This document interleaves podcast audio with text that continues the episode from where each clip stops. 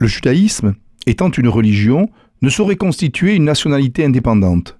De même, les Juifs ne forment pas une nation unique dotée d'une identité propre, mais sont citoyens des États auxquels ils appartiennent. Extrait de l'article 20 de la Charte de l'Organisation de libération de la Palestine de 1968.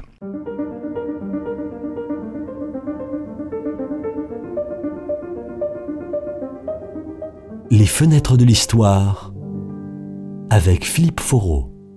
Notre dernière chronique des fenêtres de l'histoire avait analysé quelque peu les guerres israélo-arabes de 1948-49, euh, de 1956 et surtout de 1967, euh, qui avait vu le triomphe militaire d'Israël et l'occupation du Sinaï, de la bande de Gaza, de la Cisjordanie, de Jérusalem-Est et du plateau du Golan. Mais euh, cette chronique avait laissé de côté un peu la question palestinienne. Or, ces guerres ont bien sûr des conséquences sur le sort du peuple palestinien. Quelle est la situation à la suite de la guerre de 1948-49 Rappelons donc cette situation. Il y a eu 750 000 expulsés. 80 000 sont partis en Syrie, 130 000 au Liban, 200 000 vivent à Gaza sous administration égyptienne et 340 000 ont passé le Jourdain et se trouvent en Jordanie ou en Cisjordanie, euh, c'est-à-dire qu'ils sont sujets du euh, roi Abdallah puis du roi Hussein. Euh, en Syrie, au Liban, à Gaza, les Palestiniens ont un statut d'apatride, avec des papiers et de l'aide fournis par l'Office de secours aux réfugiés palestiniens qui dépend de l'ONU. Le royaume de Jordanie, quant à lui, a accordé la nationalité jordanienne aux réfugiés palestiniens qui conservent néanmoins leur inscription à l'office de secours. Et puis, il ne faut pas oublier qu'il y a 160 000 Arabes palestiniens qui vivent en Israël, qui ont la nationalité israélienne, mais qui vivent sous administration militaire jusqu'en 1966. La guerre de 1967, la guerre des six jours, euh, avait assombri encore un peu plus euh, l'avenir d'un éventuel État palestinien. Il était désormais clair pour les Palestiniens que ce n'était pas du côté euh, des puissances arabes, d'une éventuelle victoire dans une guerre contre Israël, qu'ils pouvaient espérer la création d'un État palestinien.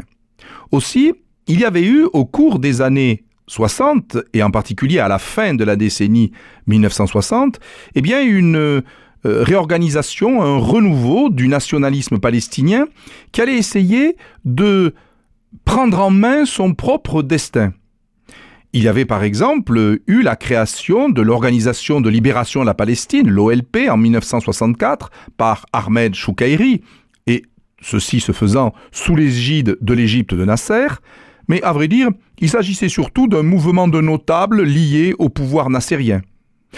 Au Liban, Georges Abache avait euh, lui-même favorisé la création d'un autre organisme palestinien, puisque, après la guerre des six jours, il avait fondé avec Ahmed Djibril le, Front de libération de Palestine, qui était devenu le Front populaire de libération de la Palestine.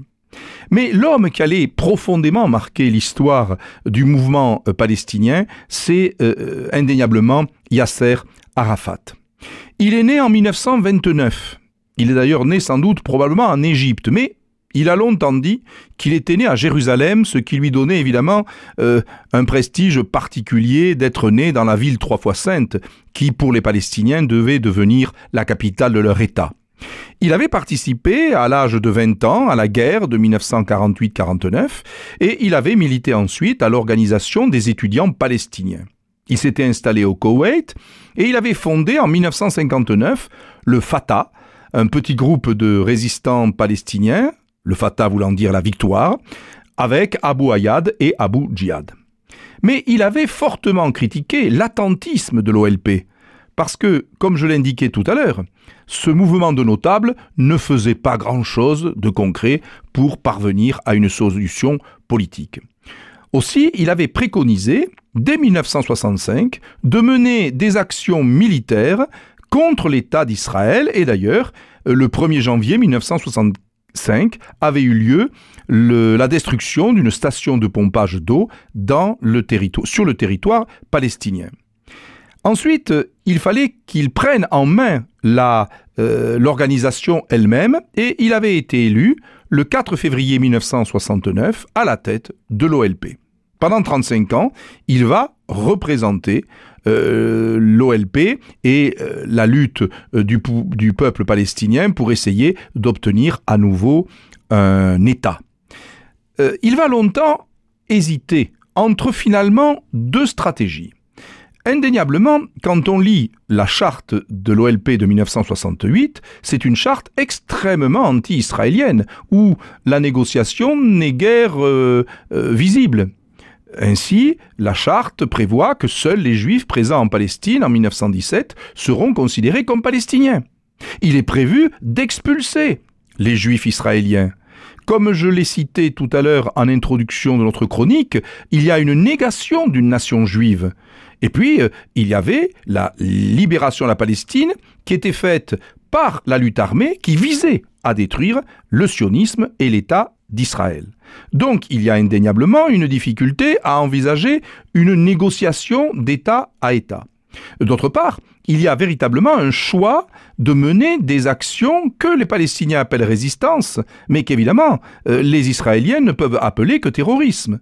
J'en veux pour preuve par exemple la destruction par bombe d'un appareil de la Suissaire en partance pour Tel Aviv en février 1970, le massacre de passagers d'un vol Air France tous juifs à l'aéroport de Lod en avril 1972, et puis ne pas oublier ce que certains peut-être euh, ont encore en tête, en septembre 1972, lors de, des Jeux olympiques de Munich, où il y a la fameuse prise d'otage des athlètes israéliens qui fera 11 morts israéliens, 5 morts parmi les Palestiniens et également un policier allemand.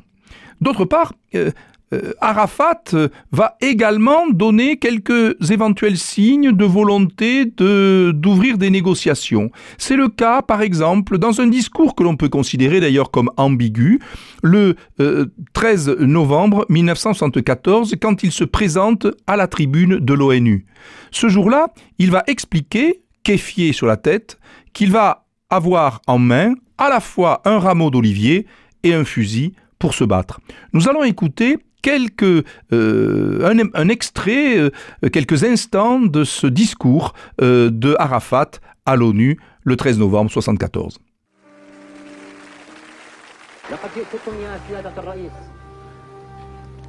بغصن الزيتون في يدي وببندقية الثائر في يدي فلا تسقط الغصن الأخضر من يدي لا تسقط الغصن الأخضر من يدي لا تسقط الغصن الأخضر من يدي لا تسقط الغصن الأخضر من يدي In November 1974, Yasser Arafat received a standing ovation at the General Assembly of the United Nations. Or, à la fin des années 1970 et au début des années 1980, euh, la situation géopolitique euh, n'est guère favorable à une solution vers un État palestinien. D'abord parce que l'Égypte, qui longtemps avait été un soutien à la cause palestinienne, eh bien, euh, euh, envisage de faire la paix avec Israël. Effectivement, euh, le président Anwar el-Sadat, le successeur de Nasser en 1970, même s'il a déclenché la guerre du Kippour en 1973, s'est donné les moyens tout de même d'envisager une négociation avec Israël qui va aboutir à la paix de Camp David en 1979 où le gouvernement israélien euh, accepte de céder le Sinaï, de rendre le Sinaï à l'Égypte, mais en contrepartie, l'Égypte reconnaît l'État d'Israël. C'est le premier pays arabe de la région qui reconnaît Israël avec un échange d'ambassadeurs. Euh, autre élément qui euh, joue en défaveur de la cause palestinienne, c'est la guerre entre l'Iran et l'Irak qui débute en 1980 et qui va provoquer des divisions euh, extrêmement importantes parce que d'un côté vous avez dans le monde arabe l'Irak qui est soutenu par la Jordanie et, et l'Arabie saoudite alors que la Syrie et la Libye soutiennent plutôt l'Iran.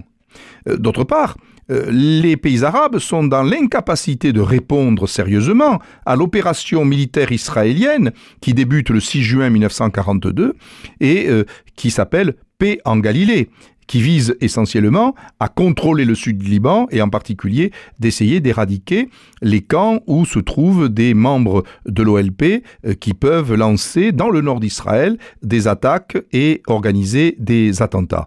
Il y a donc un moment très difficile à ce moment-là pour l'OLP.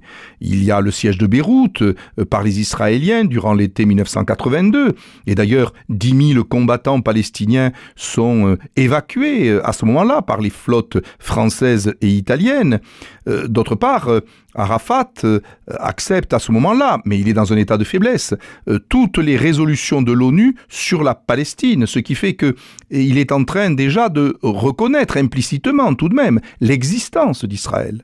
Mais ne pas oublier aussi que ce moment-là est marqué par l'incursion des Syriens au Liban, et ces Syriens veulent essayer de contrôler au maximum Arafat et l'OLP. Cette période est aussi marquée par les massacres de Sabra et de Shatila entre les 16 et 18 septembre 1981, 82, où des milices euh, chrétiennes euh, euh, alliées à Israël vont provoquer des quelques milliers de morts dans ces deux camps de réfugiés.